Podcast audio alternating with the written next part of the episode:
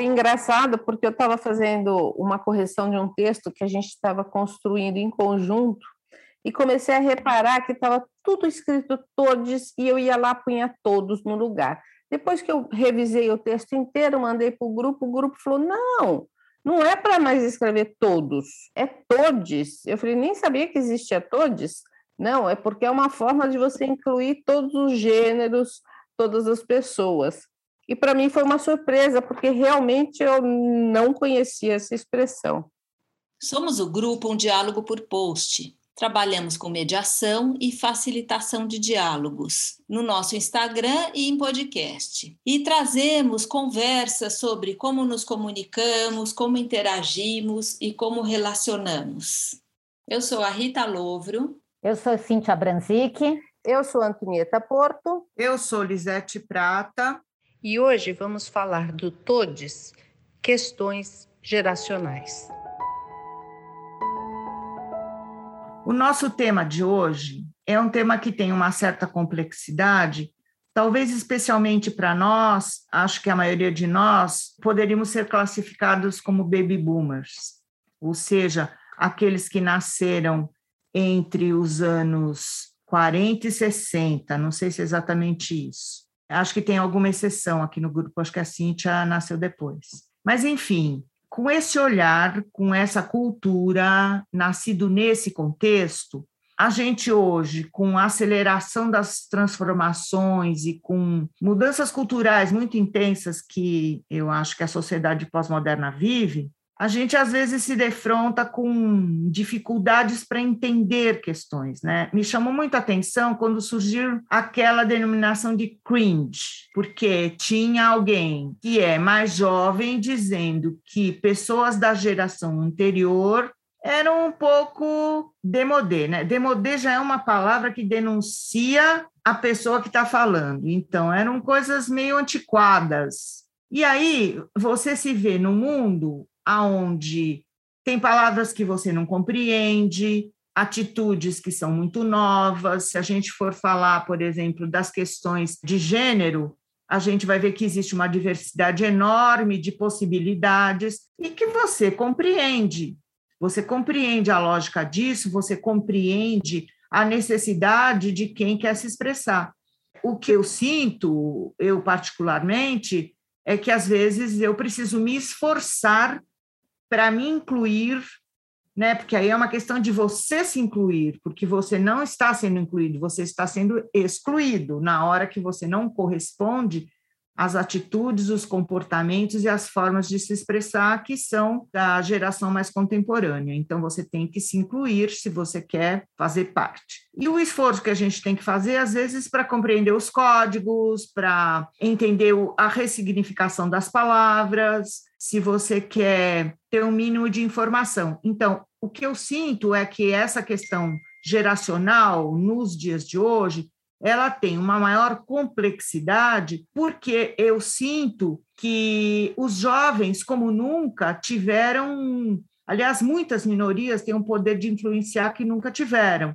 E isso torna a sociedade mais complexa do que nunca. Então, como é que a gente faz para se incluir? Então, Lisete, você falou das questões novas, do que a nova geração traz, né, de maneira de falar e de, de atitudes, tudo. Acho que sempre houve, né, a geração nova sempre teve esse papel de trazer coisas novas, em algumas épocas mais, é, mais acentuado, por exemplo, na época dos hippies, mesmo a época que a gente cresceu, a época que eu era adolescente, cresci, era a época do fim da ditadura, que, enfim, ainda era hippie. Então, acho que teve uma mudança de costumes muito grandes, né, de, da sexualidade, de tudo. E foi antes da época da AIDS, não vamos esquecer disso.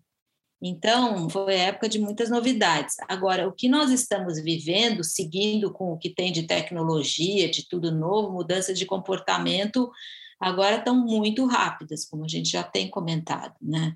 Então, é o papel da nova geração trazer, é o papel da gente, algumas coisas a gente entende, outras não, incorporar.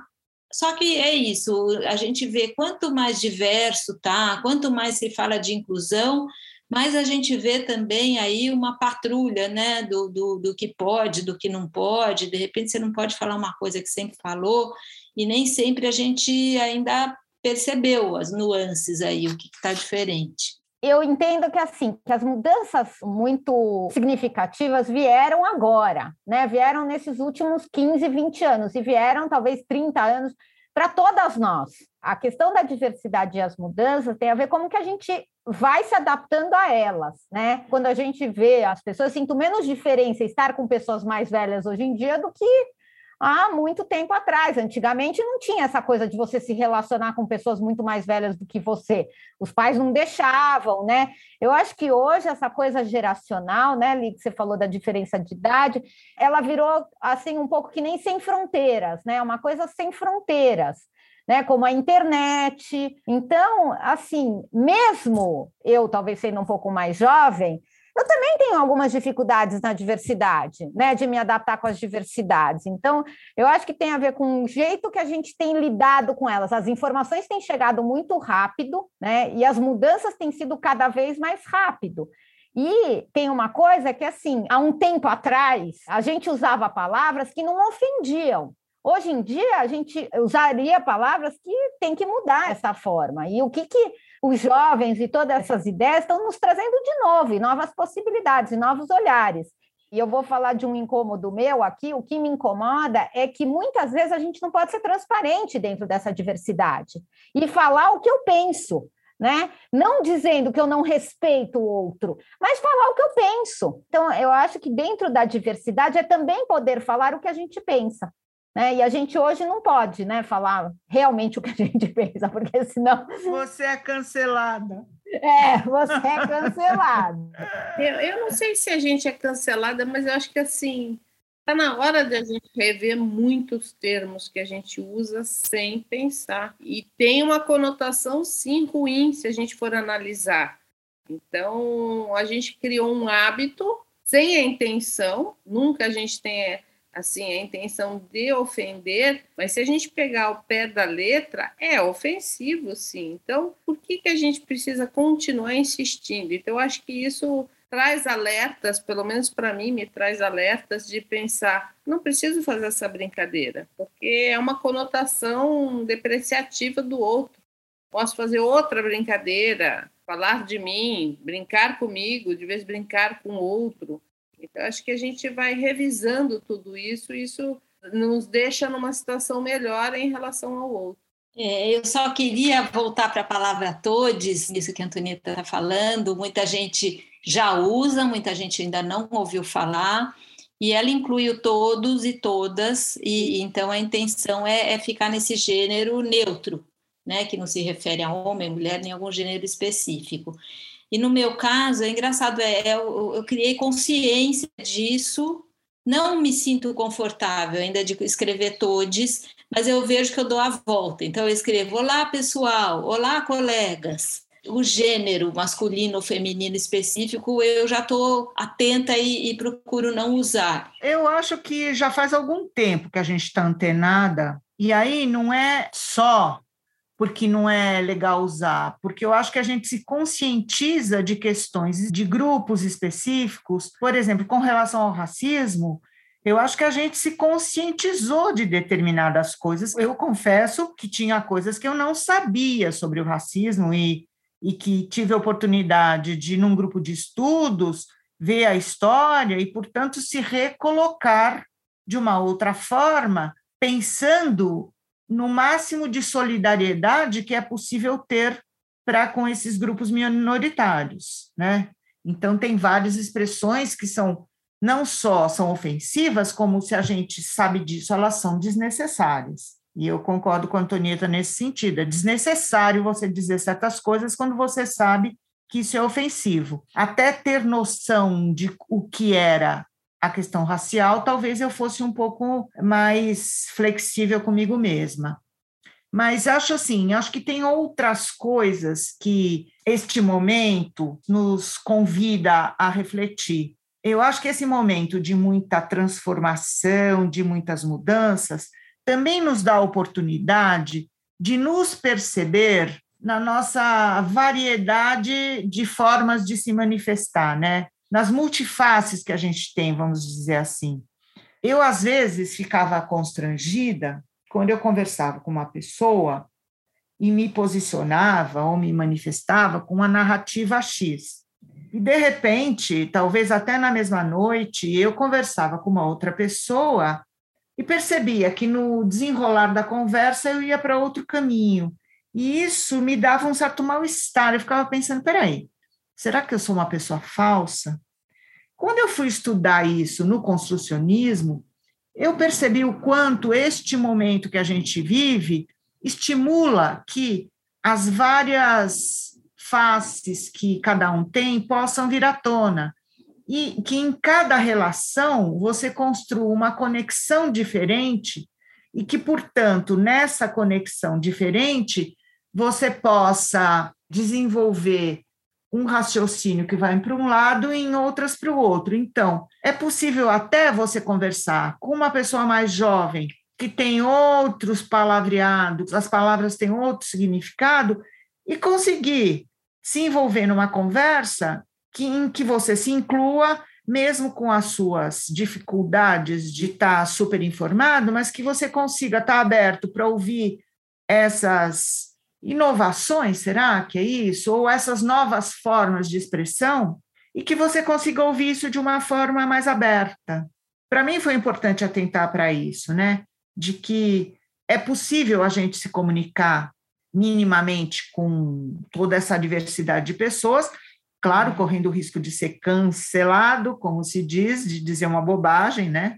Coisas que a gente não sabe, mas é, é possível estar aberta para conexões e relacionamentos com outros segmentos etários. E é legal quando você fala isso, porque assim, o estar aberta, é, sei lá, estou conversando com a minha filha e solto uma expressão e ela fala, mãe, não pode falar mais isso. A minha primeira reação seria assim, ah, mas na minha época podia. Parar com isso, realmente parar e pensar, não, você tem razão. Ó, eu nunca imaginei que poderia ser ofensivo para alguém então, esse estar aberta é também a gente largar mão dessa nossa formação que a gente achou que tudo bem e que realmente né, não, não necessariamente está tudo bem. Então, estar aberta para ouvir esta crítica do outro, às vezes de uma forma raivosa, porque o jovem, quando escuta alguma coisa, ele responde de uma forma raivosa, mas entender que ele traz sim também uma sabedoria e que eu posso crescer com isso, que eu posso me ampliar e aprender uma coisa nova, por que não? Te ouvindo, me ocorreu uma outra coisa. Eu concordo com você, mas também percebo em mim que tem certas coisas que eu gosto de música, por exemplo. Tem certas músicas dos cantores que eram top na minha geração e que hoje acho que tem gente que nem conhece, né? O Chico Buarque, o Milton Nascimento, o Caetano Veloso. Não, Caetano Veloso acho que as pessoas conhecem mais. Enfim, e que eu tenho prazer em ouvir, me lembro de momentos e situações da minha vida que foram muito legais, e acho assim, a gente tem que aprender a fazer a síntese, não, a gente não tem que jogar fora nada daquilo que é importante para a gente, daquilo que é real e bom para a gente. Acho que esse momento nos convida a novas sínteses, onde acho que a gente tem que respeitar a nós mesmos, a nossa história e incorporar coisas novas eu acho, sou feliz de ter essa oportunidade. E uma forma de respeitar, às vezes tudo bem, num, num almoço de família, você não vai pôr a música que você gosta, vamos falar, Mamonas Assassina, que era um esculhambo só de todas as formas de mulher, de sexo, de tudo. E para o jovem não faz sentido nenhum. Para nós foi uma fase que a gente dava muita risada, a gente se divertia com isso. Então, por que não deixar para escutar este tipo de música quando a gente está com alguns nossos pares que entendem da onde a gente está falando e não provocar uma discussão que, que não vai levar em nada, porque num contexto X era ok. Hoje realmente fica uma coisa às vezes bem ofensiva. Eu vou fazer outro contraponto a você. E por que não também compartilhar com a sua família e os seus filhos certas músicas que foram muito importantes para você em momentos da sua história, eu acho até uma oportunidade de, de se fazer conhecer pelos filhos, pelas gerações mais jovens, né? Que eu acho que isso acrescenta. Então, eu acho que não é evitar ser quem você é, mas é saber como se apresentar sendo uma pessoa de outra geração, de outro momento. Fora que também isso assim, isso de ser de outra geração não é tão categórico, né? Eu queria lembrar disso, não significa que você é baby boomer, então você cabe nesta caixinha aqui, né? A Cintia falou que eu falei para você que se não era baby boomer, acabei de procurar aqui, baby boomer, dos anos 46 até 64. Você está dentro ou você está fora? Estou fora, eu sou de 68. Continua Agora fora, beleza, beleza. Eu estava querendo só dizer que isso não é determinante, assim, que não é uma coisa categórica, que eu acho que tem contextos, história, informação que a gente conviveu, e que, portanto, nos cria uma base de sociocultural semelhante, né? mas que é só uma referência. Então, mas assim, já que eu saio do momento baby boom, já que eu me livrei desse momento, eu fico pensando assim: se nós estamos falando de diversidade, diversidade também é incluir o outro, é incluir o diferente. Então, eu fico pensando assim: outro dia eu vi uma discussão sobre o Tom e Jerry. Eu não sei qual era o canal que ia excluir o Tom e Jerry da sua programação, porque era politicamente incorreto. Sinceramente, no momento eu fiquei, gente, como assim? Eu vivi isso, eu vivi Tom e Jerry, eu fui educada na base do Tom e Jerry. Então, a minha pergunta é assim: o que, que faz a gente excluir algo que fez parte da nossa vida, né? E não incluir isso também, né? Quando a gente pode incluir os filhos nisso. Você falou bem, parte da sua vida, da sua história, do seu momento, que não é o momento deles, que não é a história deles, e que com certeza tem desenhos muito mais interessantes para eles ouvirem. A gente não tem que trazer o velho para manter esta educação, a gente pode trazer o velho para eles conhecerem. Mas eu não posso excluir. Por exemplo, eu tenho fitas que vêm uh, Herman o Monstro, que é uma coisa que para mim era muito bacana, que eu assistia. Eu tenho, meus filhos assistiram para conhecer, mas não para vivenciar como eu vivenciava. É uma coisa eu trazer a minha cultura, a minha vivência, e é outra coisa eu massificá-los tendo que assistir o mesmo desenho que hoje politicamente não é correto. Mas, de novo, eu não estou dizendo que eu estou obrigando ele, eu só estou dizendo que eu não acho que poderia ser excluído algo que fez parte da nossa vida para colocar uma outra coisa, é para acrescentar. Então, a gente tem o Tom e Jerry e tem também os filmes de hoje em dia. Tem Charlie Chaplin e tem também os filmes de hoje em dia. Gente, é como se de alguma forma a gente quisesse anular o que nós vivemos para poder respeitar o que os outros têm que viver. Né? Eu não penso assim. É nesse sentido. Eu não entendo que você está cancelando, Cíntia. Eu penso que assim não faz mais sentido colocar este filme hoje numa televisão normal. E põe uma divertidamente que é muito mais interessante, que é muito mais evolutivo. Mas, Antonieta, não é tirar uma coisa ou outra. É o E também, é incluir, não é, não é dizer eu não vejo o Tom e Jerry, e ninguém está obrigando a, eu só estou dizendo que eu acho que aí nós estamos excluindo de novo, nós não estamos incluindo, nós estamos falando de diversidade. E quando a gente fala de diversidade, é o todes, é o todes. Mas quando você coloca numa televisão um Tom e Jerry ainda todo dia, no mesmo horário, você está impondo para uma nova geração esse Tom e Jerry.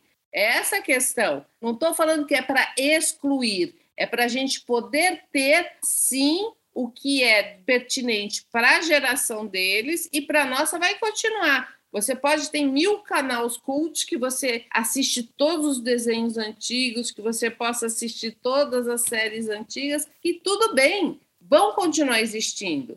Mas é diferente de eu pôr todos os dias no canal Nobre para eles assistirem hoje. Isso eu acho realmente que não tem sentido para mim. Então, a música, a arte, a cultura vai representar o momento, né? Então a gente se identifica com o momento. Então, aquelas marchinhas de carnaval, estou pensando em várias aqui, que a gente se divertia e cantava, até nós mesmos ouvindo hoje, falamos, gente, não dá para cantar isso, né? Tipo, teu cabelo não nega mulata, essas assim.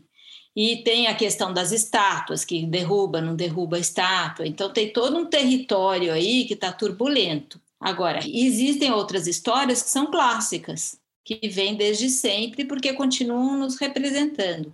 Por exemplo, a arte de grafite. A geração mais nova tende a aceitar e gostar mais do que, não estou falando que é todo mundo, mas do que uma outra, porque representa o momento agora, na música, sei lá, o rap, alguma coisa. Então, também acho que não é nem lá, nem cá, nem cancelar, nem por todos os dias. Mas algumas coisas, mesmo para nós mesmos, que a gente curtiu, que a gente gostou, eu, eu acho que a gente criou uma consciência, eu, por exemplo, e, e me incomodo com coisas que eu já gostei. Música, autor, arte, seja o que for acho que a história não tem que ser apagada, porque essa história ela foi representativa de um determinado momento. A questão é contextualizar cada história. Eu achei uma vergonha cancelarem o Monteiro Lobato. Achei uma vergonha e outros autores também. Porque o Monteiro Lobato, ele foi fruto de um momento da história, onde ele vivia numa fazenda que tinha escravos, tinha a Dona Benta lá onde ele vivia. E só porque tinha a Dona Benta, então nós vamos cancelar o Monteiro Lobato como se a história tivesse sido escrita hoje. Eu acho esse tipo de atitude, eu acho preconceituosa, de exclusão, que eu acho que não cabe, sabe? Eu outro dia conversando com os meus sobrinhos que têm umas meninas pequenas, eu estava falando, nossa, lembra do pica-pau? Aí ela falou assim: imagina, tia, elas não podem assistir desenho do pica-pau, porque o pica-pau ficava batendo em todo mundo, espancando todo mundo. Eu ouço e fico quieta, porque não são, né? A mãe e o pai que resolvem. Até parece que hoje não tem desenho de espanca. Hoje é pior, eles matam com metralhadora. Então, eu acho assim: cada geração, cada família, cada contexto escolhe aquilo que quer.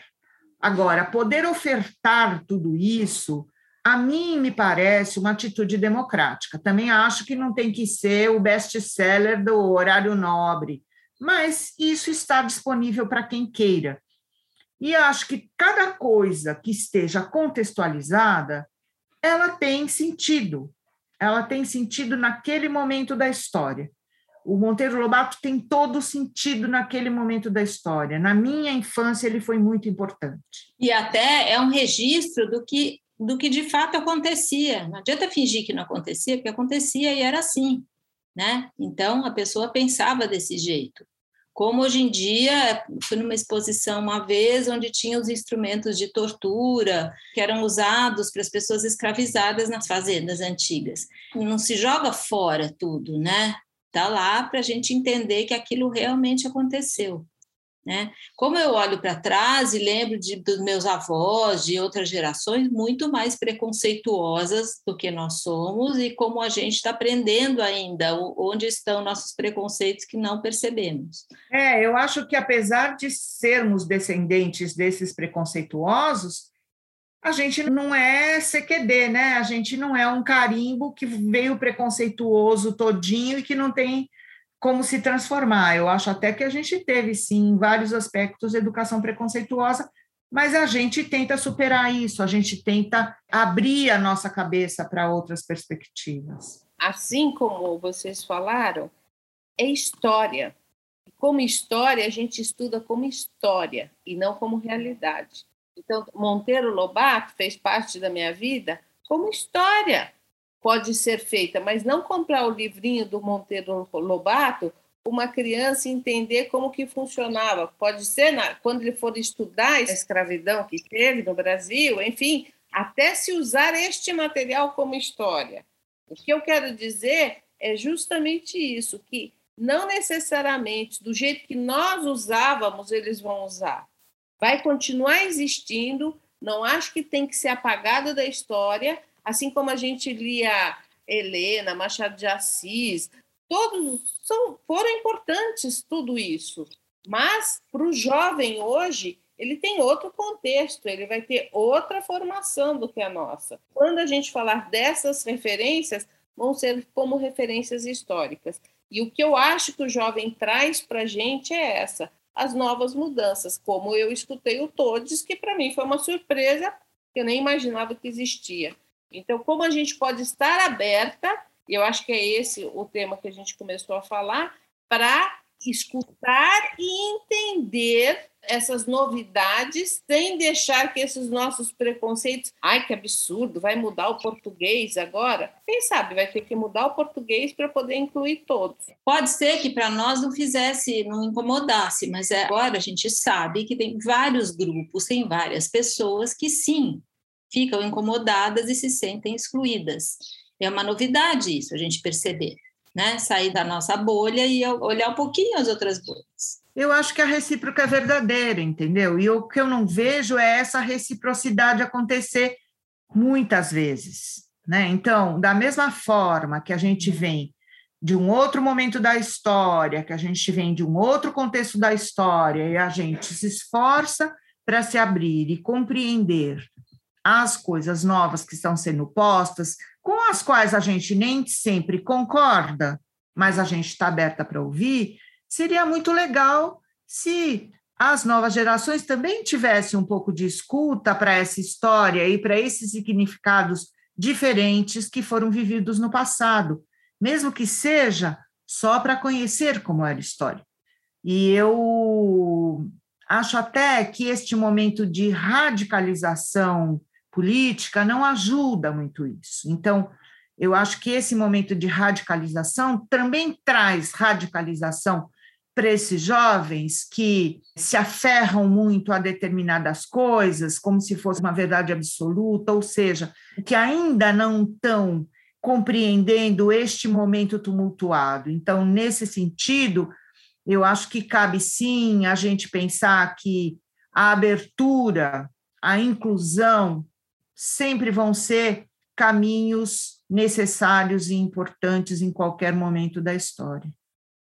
Então, o nosso papo termina, mas a conversa continua. Aliás, uma conversa muito rica, como a gente teve hoje, nesse nosso espaço que está aberto a todo tipo de opinião e manifestação, que só nos enriquece. A gente espera vocês expressarem suas opiniões, através do nosso Instagram, um diálogo por post, e continuamos na próxima. Tchau!